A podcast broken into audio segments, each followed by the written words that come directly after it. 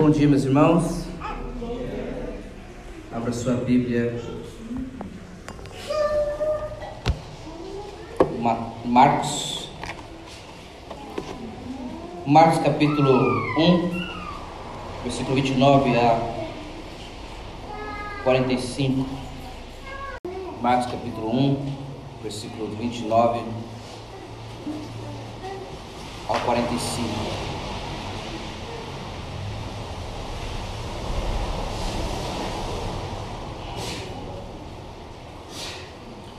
Diz assim a palavra de Deus, irmãos. E saindo da sinagoga, foram com Tiago e João para a casa de Simão e André. A sogra de Simão estava de cama, com febre. E logo deram essa notícia a Jesus. Então, aproximando-se, Jesus pegou na mão dela e fez com que ela se levantasse. A febre a deixou e ela passou a servi-los. À tarde, depois do pôr do sol, trouxeram a Jesus todos os enfermos e endemoniados. Toda a cidade estava reunida à porta da casa, e ele curou muitos que se achavam doentes de todo tipo de enfermidades. Também expulsou muitos demônios, não lhes permitindo que falassem, porque sabiam que ele era. Tendo se levantado de madrugada, quando ainda estava escuro, Jesus saiu e foi para um lugar deserto, e ali ele orava. Simão e os que estavam com ele procuraram Jesus por toda parte. Quando o encontraram, lhe disseram: Todos estão à sua procura. Jesus, porém, lhes disse: Vamos, vamos a outros lugares, aos povoados vizinhos, a fim de que eu pregue também ali, pois foi para isso que eu vim. Então ele foi por toda a Galileia, pregando nas sinagogas deles e expulsando os demônios. Um leproso se aproximou de Jesus e lhe pediu de joelhos: Se o Senhor quiser, pode me purificar. E Jesus, profundamente compadecido, estendeu a mão, tocou nele e disse: Quero sim, fique limpo. No mesmo instante, a lepra desapareceu dele e ele ficou. E advertindo-o severamente, logo o despediu. E lhe disse: Olhe, não conte nada a ninguém, mas vá, apresente-se ao sacerdote e ofereça, pela sua purificação, o sacrifício que Moisés ordenou para servir de testemunho ao povo. Mas, tendo ele saído, começou a proclamar muitas coisas e a divulgar a notícia, a ponto de Jesus não poder mais entrar publicamente em nenhuma cidade. Por isso, permanecia fora, em lugares desertos, e de toda parte vinham ao encontro dele. Amém. Senhor, nós te louvamos, te agradecemos pela tua palavra e suplicamos, Pai, uma grande porção da tua palavra. Suplicamos a Ti que o Senhor nos conduza aquilo que é central, nos conduza aquilo que o Senhor quer falar conosco nesta manhã e nos alimentar, Senhor, quanto igreja do Senhor. Nos ajude, Pai. Que o Espírito Santo que aplica a tua palavra em nossos corações, o faça nessa manhã, Pai. Para a sua glória, Senhor. Faça a sua obra no coração, nos corações aqui. Alimenta-nos espiritualmente, Senhor.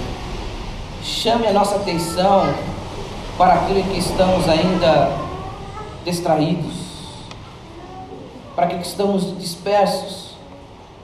E nos ajude, Senhor, a olharmos para o Senhor Jesus, para a cruz. É o que nós explicamos, Deus. Fale conosco uma vez mais, para a tua glória. Amém.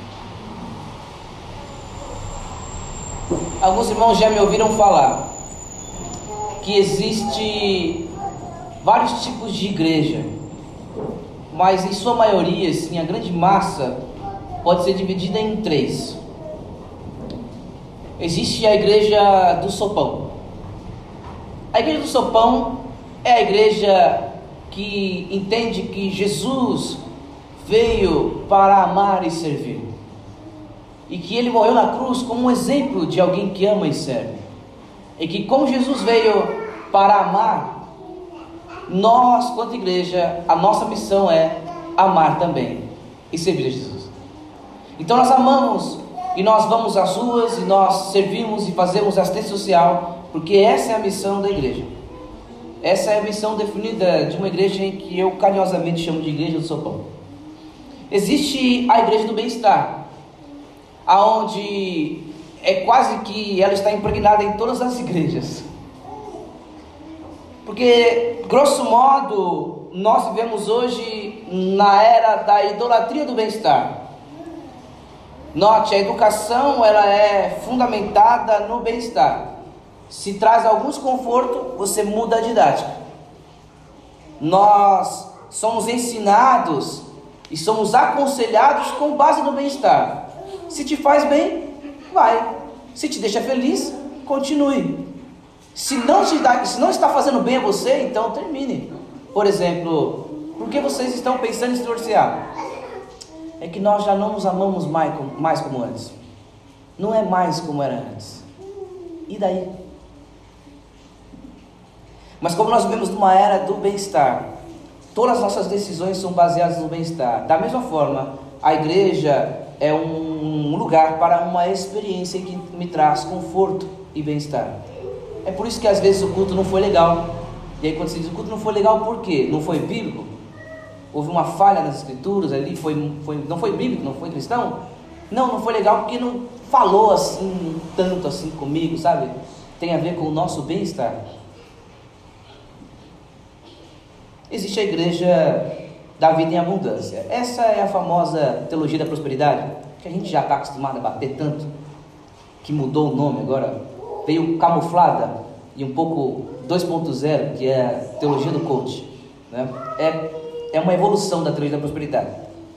Mas essa igreja da, da vida em abundância, assim, ela entende que foi de fato para isso que Jesus veio. Jesus veio para trazer vida em abundância.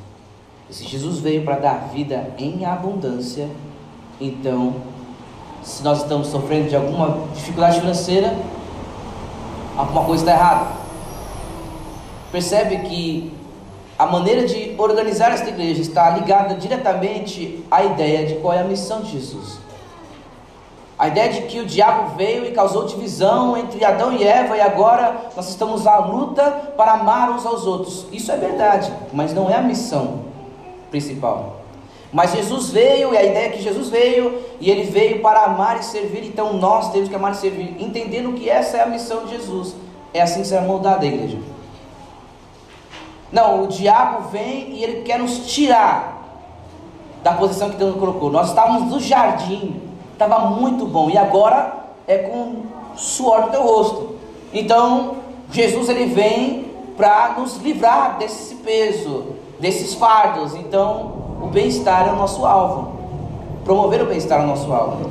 Se Jesus, se o diabo veio na queda e ele trouxe miséria, e que antes ele comia do pé, mas agora ele tem que trabalhar muito e às vezes não conseguiu dinheiro, então, logo, a missão da igreja é, é, é, é encorajar os crentes a buscar a Deus e se alguma coisa está errada na sua vida, você é que está errado, porque Deus veio para te dar vida em abundância. Percebe a missão de Jesus, está, a missão da igreja está diretamente ligada à ideia de qual é a missão de Jesus. Essas igrejas normalmente falam de Jesus em todos os cultos. Por causa dessas igrejas, a fama de Jesus se espalha. Muitas pessoas sabem o que é evangélico hoje. Aliás, não sabem o que é evangélico, mas sabem que existe evangélico hoje por causa do avanço dessas igrejas. Essas igrejas honram a autoridade de Jesus. Alguns deles mais do que nós, porque alguns de nós parecem ter mais fé que Jesus. A gente parece orar às vezes mais pelo remédio do que pelo enfermo, por exemplo. Então eles parecem honrar até mais do que nós a autoridade de Jesus. Mas no fim das contas, atrapalham a pregação do Evangelho. Nesse texto, meus irmãos, que nós lemos, Marcos está avançando no tema da autoridade de Jesus. Ele está mostrando a autoridade de Jesus. Lembre-se de semana passada, aonde nós vimos que Jesus é autoridade no seu ensino. Lembra-se disso? Lembra? Precisamos ler? Alguns irmãos cara de ué. Vamos ler novamente. Versículo 21. Depois entraram em Cafarnaum e logo no sábado Jesus foi ensinar na sinagoga. E maravilhavam-se com sua doutrina porque os ensinava como alguém que tem autoridade, não como os escribas. E logo apareceu na sinagoga um homem possuído de espírito imundo, o qual gritou: O que você quer conosco, Jesus Nazareno? Você veio para nos destruir? Sei muito bem quem você é, o Santo de Deus. Mas Jesus o repreendeu, dizendo: Cale-se e saia desse homem. Então o espírito imundo, agitando-o violentamente, gritando em alta voz, saiu dele. Todos se admiraram a ponto de perguntarem entre si: Que é isso? Uma nova doutrina? Novamente, com autoridade ele ordena aos espíritos imundos e eles obedecem. E a fama de Jesus se espalhou depressa em todas as direções por toda a região da Galileia. Note, meus irmãos, neste trecho, o que Marcos está fazendo é avançando neste mesmo tema. Marcos está mostrando que por causa da autoridade de Jesus há um avanço da sua fama. E ele tem autoridade no seu ensino, como diz o versículo 23. Ele tem autoridade sobre os demônios, como é dito no versículo 25. E a partir do versículo 29 agora, nós vamos ver que Jesus também tem autoridade sobre as enfermidades. Amém? Ou seja, se você observar o versículo 34, onde a, toda a cidade estava reunida à porta da casa, o versículo 34 diz: E ele curou muitos que estavam, que se achavam doentes, de todo tipo de enfermidades e expulsou muitos demônios. Mas a autoridade dele sobre os demônios já foi revelada anteriormente. Agora o que nós temos como novidade de quem é esse Cristo, de quem é esse Messias, esse Filho de Deus, é que ele é Senhor também, ele tem autoridade sobre as enfermidades. Ou seja, não há doenças em que Jesus não possa curar. Desde uma dor de cabeça ou uma febre, como é o caso da sogra de Pedro na sua casa, e observe que febre naquela ocasião não era sintoma como para nós, era uma, uma enfermidade. E Jesus tem autoridade tanto para curar uma febre, quanto para curar uma doença de estado terminal, ou para curar um leproso, como aborda do versículo 40 ao 45. Não há doenças que Jesus não possa curar, porque Ele tem autoridade sobre as enfermidades. E como fruto da autoridade de Jesus sobre as enfermidades, o que acontece aqui, do versículo 29 ao versículo 45, é uma crescente em curas e uma crescente na fama de Jesus. Observe, no versículo 31, Jesus está curando a sogra de Pedro na casa de Pedro. É uma pessoa na casa do versículo 32 a 34, o que nós temos é toda a cidade na porta da casa. Jesus curando todo tipo de enfermidade. E toda a cidade está reunida ali. Observe que há, no versículo 39, então ele foi por toda a Galileia pregando nas sinagogas deles e expulsando os demônios. Então há uma crescente aqui. E observe o versículo 45. No final do versículo 45, e de toda parte, já não é nem Galileia, de toda parte vinham ao encontro dele. O que nós vemos aqui é Marcos mostrando que Jesus é autoridade sobre o ensino, sobre os demônios e sobre as enfermidades.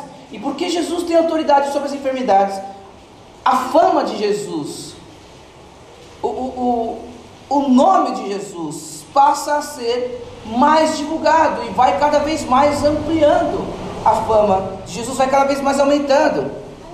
Então, Jesus passa a curar todo tipo de enfermidade em qualquer momento, e assim como as nossas obras elas estão manchadas pelo pecado e nós não podemos evitar, mesmo que a gente faça algo muito bom, nós não podemos evitar a mancha do pecado.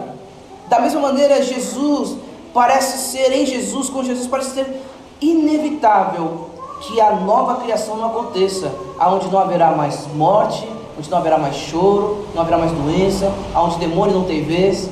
Percebe que o avanço do reino de Deus está sendo revelado aqui. Então o evangelista Marcos está nos mostrando a popularidade e a fama de Jesus crescendo.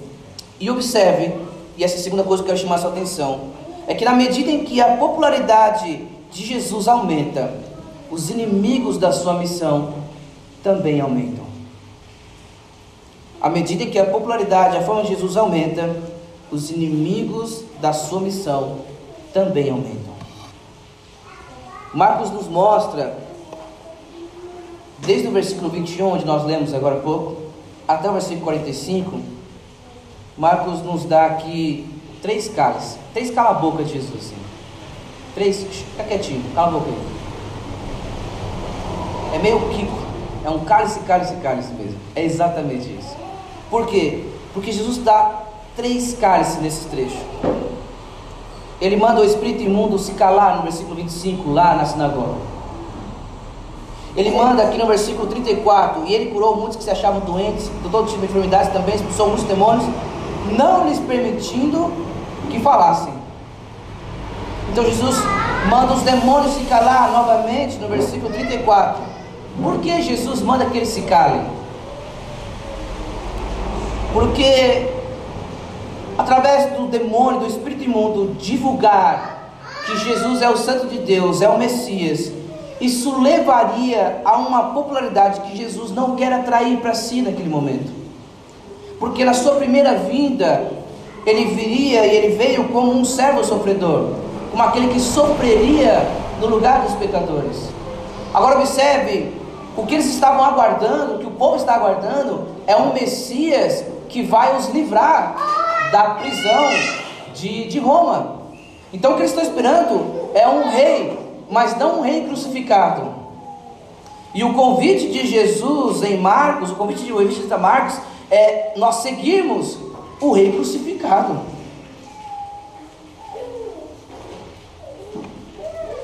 Então, se a fama de Jesus se espalha e se espalha como esse é o Messias, eles tentarão aclamá-lo como rei, de uma maneira a qual Jesus não quer agora. Porque Jesus veio na sua primeira vinda como um servo sofredor. Amém? Falei de dois cálices, há um terceiro cálice aqui.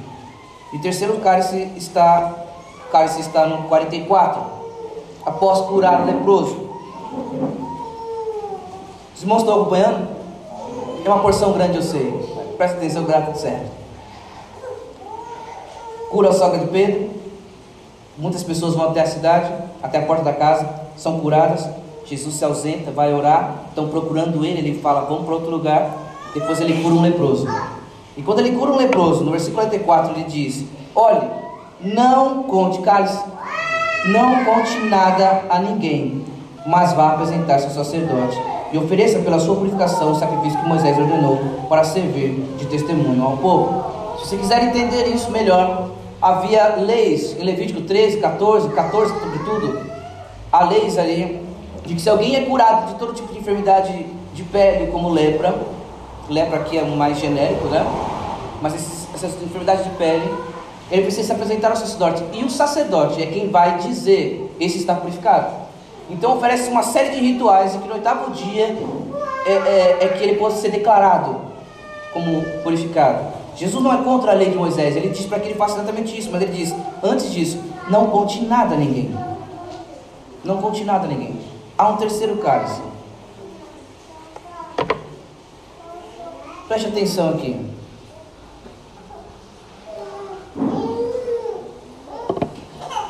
Antes, meus irmãos, até esse momento, o inimigo da missão de Jesus eram demônios. Agora, nesse momento, começa a se apresentar um novo inimigo da missão de Jesus. E esse novo inimigo da missão de Jesus é a multidão, é os curados por Jesus.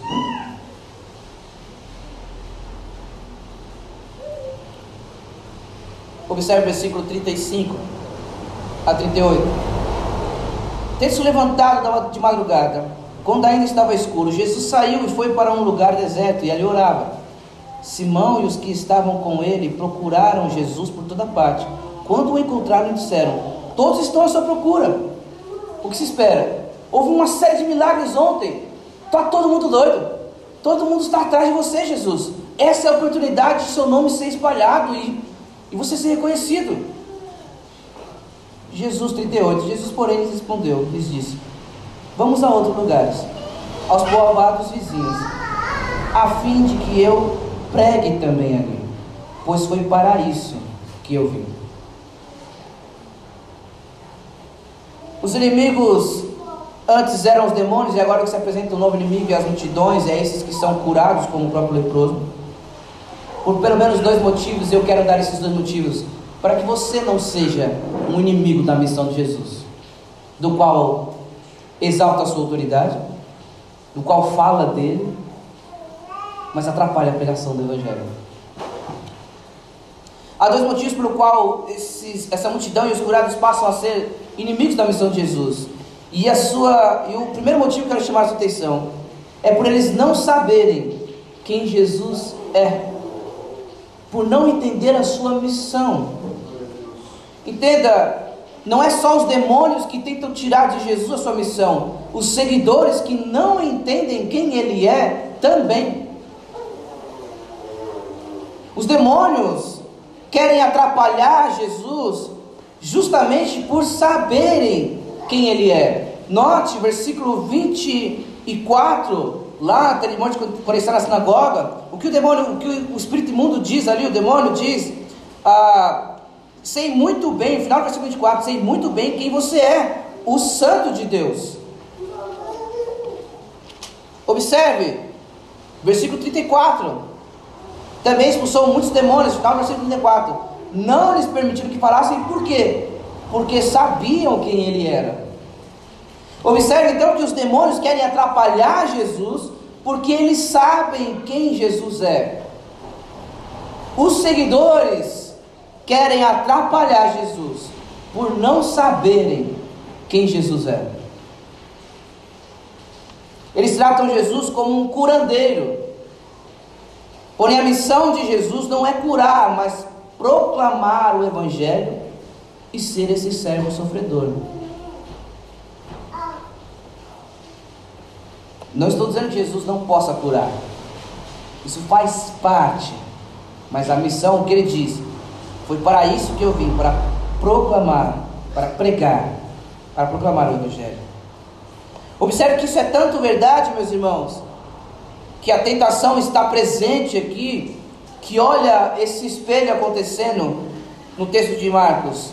Jesus ora no deserto, no versículo 35, ele se retira de madrugada para orar no deserto, assim como ele faz no início, lá no versículo 13, quando ele vai para o deserto para orar 40 dias e 40 noites. Por quê? Porque ele foi levado pelo Espírito para ser tentado pelo diabo. Então Jesus ora no deserto, assim como no início, porque a tentação é a mesma. E qual é? É uma autopromoção como Messias sem passar pelo servo sofredor. Qual é a tentação do diabo no deserto?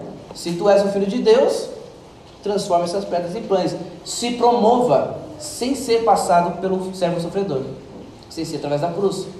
Qual é a tentação agora? Promova a sua fama sem que seja pelo servo sofredor. Por isso nós vamos ver, e eu estou me adiantando aqui, que só na entrada em Jerusalém, quando ele está no caminho da cruz, é que ele não tem mais problema que se divulgue que ele é o Messias. Então Jesus ora no deserto, assim como no início, porque a tentação é a mesma, uma autopromoção com o Messias sem passar pelo servo sofredor. Então, um dos grandes inimigos do Evangelho, meus irmãos, entendam isso, um dos grandes inimigos do Evangelho não é apenas a resposta negativa à mensagem do Evangelho, mas é a resposta positiva que Jesus não pediu. Entende o que eu estou dizendo? Vou dizer novamente: um dos grandes inimigos do Evangelho não é apenas a resposta negativa a essa mensagem, mas a resposta positiva que Jesus não pediu. Ele não disse admirem-se do Evangelho, mas ele diz arrependam-se e creiam no Evangelho. A admiração em si não é um problema, mas se a admiração ofusca a sua necessidade de arrependimento, você está em perigo e você se torna um inimigo da missão de Jesus.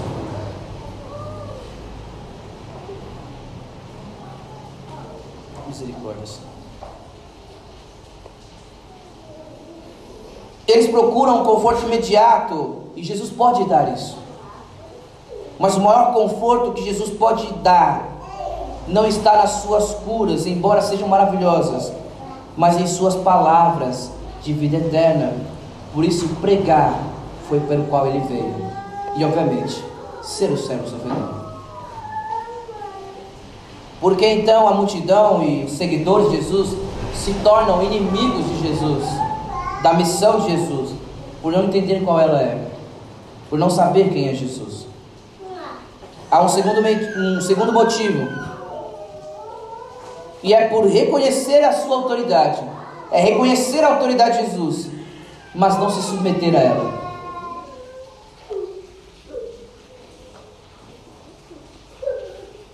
Note esse leproso, do versículo, a história do leproso, do versículo 40 ao 45. Observe que esse leproso começa confirmando e reconhecendo a autoridade de Jesus no versículo 40. Versículo 41, o leproso se aproximou de Jesus e lhe pediu de joelhos, se o Senhor quiser, pode purificar. Ele não diz assim, o Senhor pode me purificar? Ele reconhece, se o Senhor quiser, o Senhor pode. Ele reconhece a autoridade de Jesus sobre a enfermidade. Mas ele não se submete à autoridade de Jesus como Senhor. Observe algo muito interessante que Lutero disse: que a vida do cristianismo consiste em pronomes possessivos. A vida do cristianismo consiste em pronomes possessivos. Uma coisa, meus irmãos, é afirmar Cristo é um Salvador. E outra inteiramente diferente é dizer Cristo é meu Salvador e meu Senhor. Lembra-se de semana passada? O diabo é perfeitamente capaz de fazer a primeira declaração: Cristo é um Salvador. Mas somente verdadeiros crentes, discípulos de Jesus, os que atendem ao convite de vir a Ele, de segui-lo, é que podem fazer a segunda afirmação: Cristo é o meu Salvador e o meu Senhor. Note que você pode reconhecer a autoridade de Jesus, e ainda assim não se submeter a ela.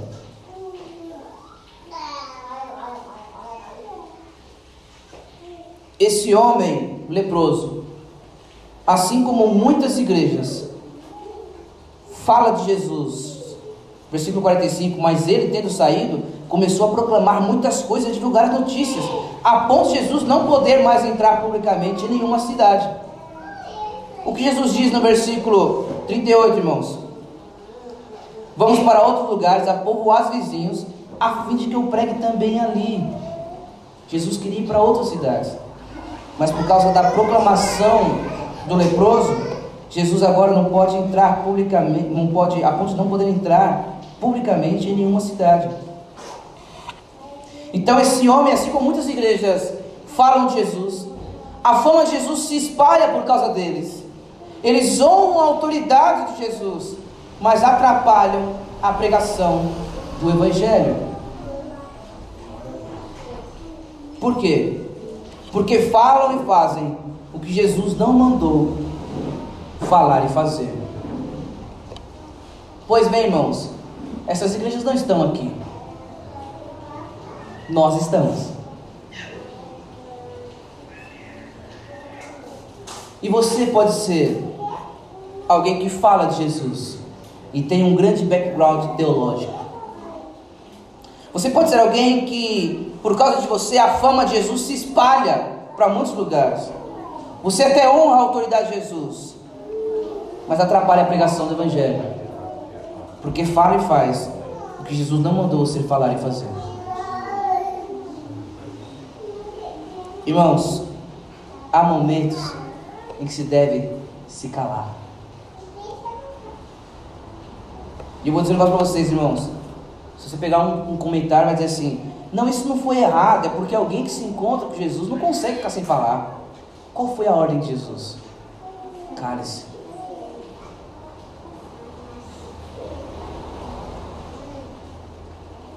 Há momentos que nós temos que nos calarmos. Deixa eu dar um exemplo. É o jovem que começou a se dedicar à teologia. Esse é um exemplo bem clichê, mas muito útil para que você entenda. Ele começa a se dedicar à teologia e ele começa a se apaixonar pelo estudo das escrituras. E ele está apaixonado por isso. Mas jovem, é o momento para você escalar. Ninguém quer saber o que você pensa. Não é hora, não é hora de falar. Fique quieto.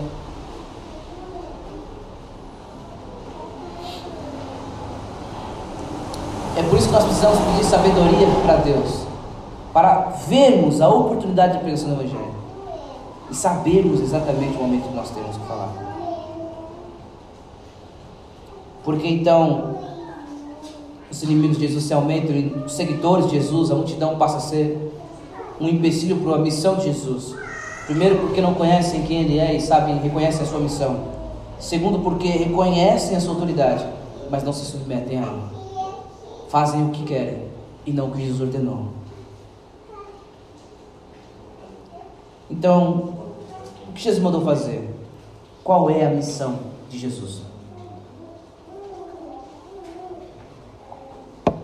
A missão de Jesus está justamente clara, explicitamente nesse trecho que nós lemos, em que Jesus vai em um lugar adorar e diz: Vamos a outros lugares, porque eu vim para isso, para pregar Jesus estava, irmãos, anunciando o Evangelho. Sabe o que Jesus estava fazendo? Jesus pregava o Evangelho. E se fosse preciso, ele usava as obras. Era o contrário, irmãos. Sabe a ideia de prega o Evangelho, se for use palavras? Não era bem assim. O Evangelho era uma proclamação. O Evangelho é uma boa notícia. E essa definição é muito boa é uma boa notícia e não um bom conselho. Um conselho você diz, vem aqui, deixa eu te dar um conselho, faça isso. Uma boa notícia você diz, deixa eu te dar uma notícia, aconteceu isso. O Evangelho não é uma coisa que você faz, o Evangelho é algo que Cristo fez. Essa era então, irmãos, a missão de Jesus. Era sim ser o Evangelho ele era o próprio Evangelho, como servo sofredor, mas anunciar a sua chegada, a chegada desse Evangelho. Curar em si não é um mal, irmãos, mas não é o seu objetivo principal nessa primeira vinda. A cura é uma diminuição do dano causado pelo pecado. Por isso, algumas traduções vão dizer que no versículo 41, onde diz que Jesus, profundamente compadecido, estendeu a sua mão, Algumas traduções mais antigas vão dizer que Jesus cirou e por isso o curou. E a ira aqui se dá, muitos vão entender que ela se dá pelo fato de que ele está irado pelo, pelo dano que o pecado tem causado de sofrimento nas pessoas. Então note, a cura é como uma diminuição do dano causado pelo pecado. Por isso um cristão ele pode trabalhar, meus irmãos, para a diminuição do dano do pecado. Mas a sua primeira missão é anunciar um Cristo que morreu para a redenção do pecado. É o Cristo que morreu para a redenção do pecado. Você pode sim trabalhar para a diminuição do pecado, mas também, sobretudo, anunciar esse Cristo. Meus irmãos, essas curas que Jesus fez e que continuará a fazer, essas curas não estão desconexas da sua missão. Essas curas que Jesus fez não está fora da sua missão. A sua proclamação é de uma boa notícia. Essa é a missão de Jesus, proclamar e pregar, amém? E essa proclamação é do que? É de uma boa notícia da chegada do reino de Deus. E no reino de Deus, meus irmãos, todos os danos do pecado serão finalmente destruídos. Quando o reino de Deus, que já foi inaugurado, for completo, todos os danos do pecado serão resolvidos, ou seja, não haverá mais doença. Então, essas curas não estão desconexas da sua missão. Mas nós precisamos entender que isso, essas curas acontecem a raiz, a, a, essas curas acontecem para lidar a, diminuição do dano do pecado, mas a raiz do problema é o próprio pecado em si. Eu quero chamar a sua atenção para essas duas coisas e encerro. Eu sei que alguns irmãos estão mais cansados porque foram tarde na Assembleia ontem, né? Eu também, irmãos, tenho duas viagens hoje ainda. É benção. Mas quero chamar a sua atenção para duas coisas de porque a raiz do pecado, aliás, a raiz, a raiz da doença, da enfermidade, é o pecado. Eu não estou dizendo que se está doente é porque está em pecado, estou dizendo que só existe doença porque existe pecado. E entendendo que a cura e as curas que Jesus faz não é antagônica à missão de Jesus de proclamar o Evangelho, embora os seus seguidores podem tornar isso assim, é para duas curas que acontecem aqui. A primeira está na cura da sobra de Simão, de Pedro, onde ela está com febre, e por causa de Deuteronômio 28, versículo 22 de Deuteronômio 28, nós vamos ver que se vocês não obedecerem às minhas leis, vocês verão isso, isso, isso, isso, e dentro dessa lista estava serão acometidos por febres, ficarão febrios. Então, por causa do Deuteronômio 28, poderiam acreditar que a febre da sogra de Pedro era fruto do, do pecado. E olha o que acontece: Jesus, ao curar, entendendo a cosmovisão, a cosmovisão do seu tempo, a maneira de pensar do seu tempo, Jesus, ao curar, está mostrando que ele é poderoso para perdoar pecados. Nós vamos ver isso mais à frente, no capítulo 2. Mas observe que as curas de Jesus não é antagônica à sua missão. Deixe-me chamar a sua atenção para uma segunda cura e encerro por aqui. Se os irmãos lerem Marcos várias vezes, várias vezes, e façam isso, eu os recomendo. Vocês vão perceber que Marcos é fantástico na sua escrita e que ele usa de muita ironia. Há muitas ironias em Marcos. Nós vamos ver isso mais detalhadamente aos poucos. Mas há uma grande ironia que acontece na cura desse leproso do 40 ao 45. E ela nos mostra que as curas de Jesus é um preâmbulo da missão de Jesus, daquilo que está fazendo, que é proclamar o Evangelho. Note, aqueles que eram acometidos com lepra teriam que se isolar, viver sozinhos, morar sozinhos. E conforme eles se aproximavam de alguém, eles tinham que vir se aproximando dizendo: impuro, impuro, leproso, para que ninguém se aproximasse dele. No versículo 40, ele não pode, mas se aproxima de Jesus. No versículo 41, ninguém pode se aproximar, muito menos tocar no leproso. E se alguém tocasse no leproso, era considerado impuro. Mas Jesus vai lá e toca no leproso.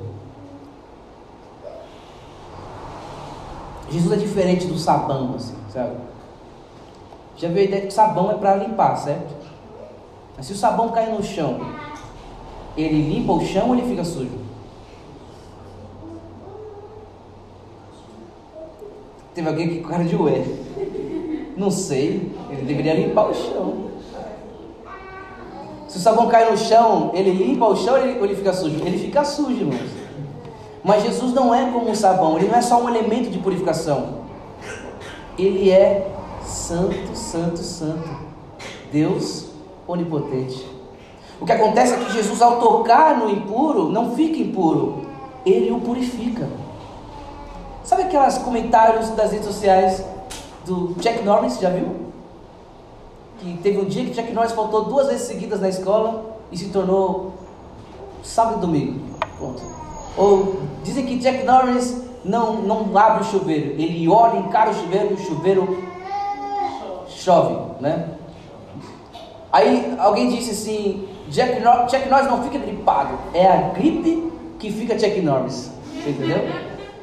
Essas brincadeiras e de, de comentários de, de, de, de memes do Instagram são exatamente o que acontece com Jesus. Jesus não é alguém que toca em algo impuro e ele se torna impuro. Jesus é aquele santo ao ponto de quando toca na impureza, purifica o impuro. Esse é o nosso Jesus. Por isso ele toca e note como a lepra está relacionada a uma compreensão de natureza e fruto do pecado. Como você observa, ele se aproximou no versículo 40 e disse: Pode me purificar. Ele não disse: Pode me curar. Ele disse: Pode me purificar. Então Jesus tocou nele no versículo 41 e disse: Fique limpo, não fique curado. Então ele vai dizer para ele: Vá, e, e, e, o texto novamente 42 diz que ele ficou limpo. Depois do 44 ele vai dizer que vá e ofereça, né, pela sua purificação. E aí é que está a grande ironia de Marcos, meus irmãos é que o leproso deveria ficar afastado por causa da sua impureza. Jesus toca no leproso e não fica impuro, mas purifica-o. Só que agora, por causa do leproso, que saiu proclamando e desobedecendo a Jesus, Jesus é que fica isolado e não pode mais entrar na cidade. Antes o leproso tinha que ficar distante da cidade. Agora, por ter sido purificado Jesus Jesus parece, e Marcos parece mostrar uma a grande troca, aonde aquele que não conheceu o pecado se fez pecado por nós, para que nós fôssemos feitos justiça de Deus. O leproso que antes não poderia entrar na cidade, agora está incluso novamente na sua vida social, enquanto que por causa dele, Jesus não pode mais entrar na cidade e vai para o deserto. Sim, meus irmãos, Jesus de fato cura, e há muitos milagres no texto de Marcos, mas a cura acontece por causa do Evangelho de Jesus.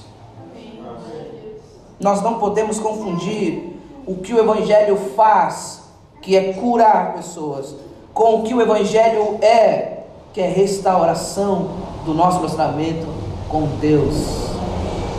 Eu encerro com essas palavras de Jay Parker, onde ele diz que o Evangelho, o Evangelho apresenta soluções para esses problemas de sofrimento, de enfermidade, de injustiça, mas ele o faz primeiro resolvendo o mais profundo de todos os problemas humanos, o problema do relacionamento do homem com o seu Criador.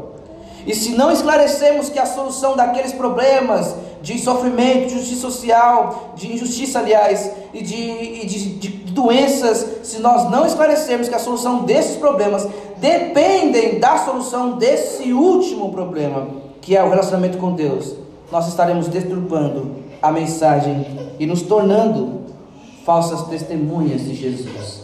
Seremos empecilhos da pregação e propagação do Evangelho. Meus irmãos, há um grande risco aqui, meus irmãos. É de nós sairmos daqui encantados com o texto de Marcos, admirados com o texto de Marcos, mas ainda não submissos a Jesus, ainda não reconhecendo a sua missão e se submetendo à sua autoridade. Minha oração, meus irmãos, é que você não faça nada que Jesus não mandou fazer.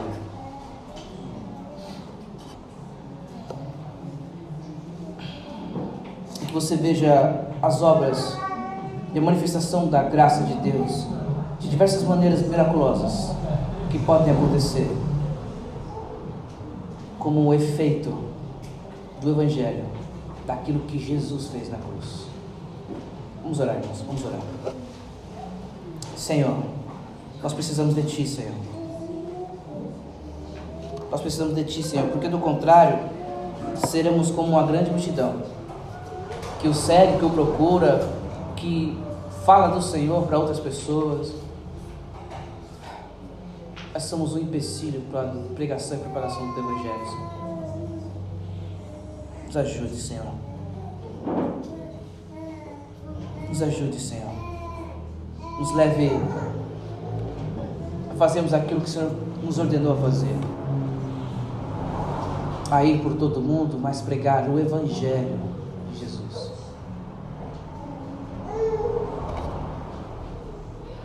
Nós suplicamos, Jesus, não nos torne como os demônios,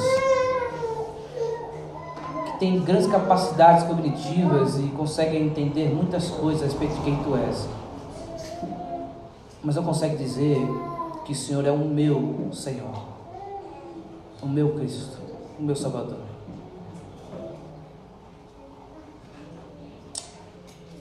Nos ajude, Senhor. Nos ajude, Senhor, a não perdermos isso. E que durante esse dia, para a Sua glória, para a Sua glória, Senhor, o Senhor possa nos despertar para sermos esta igreja durante a semana, Senhor, nos nossos afazeres, a sermos essa igreja que não perde de vista o Teu Evangelho e que as Tuas obras são oportunidades para continuar falando do Evangelho. É o que nós te explicamos, Deus, em nome de Jesus. Amém.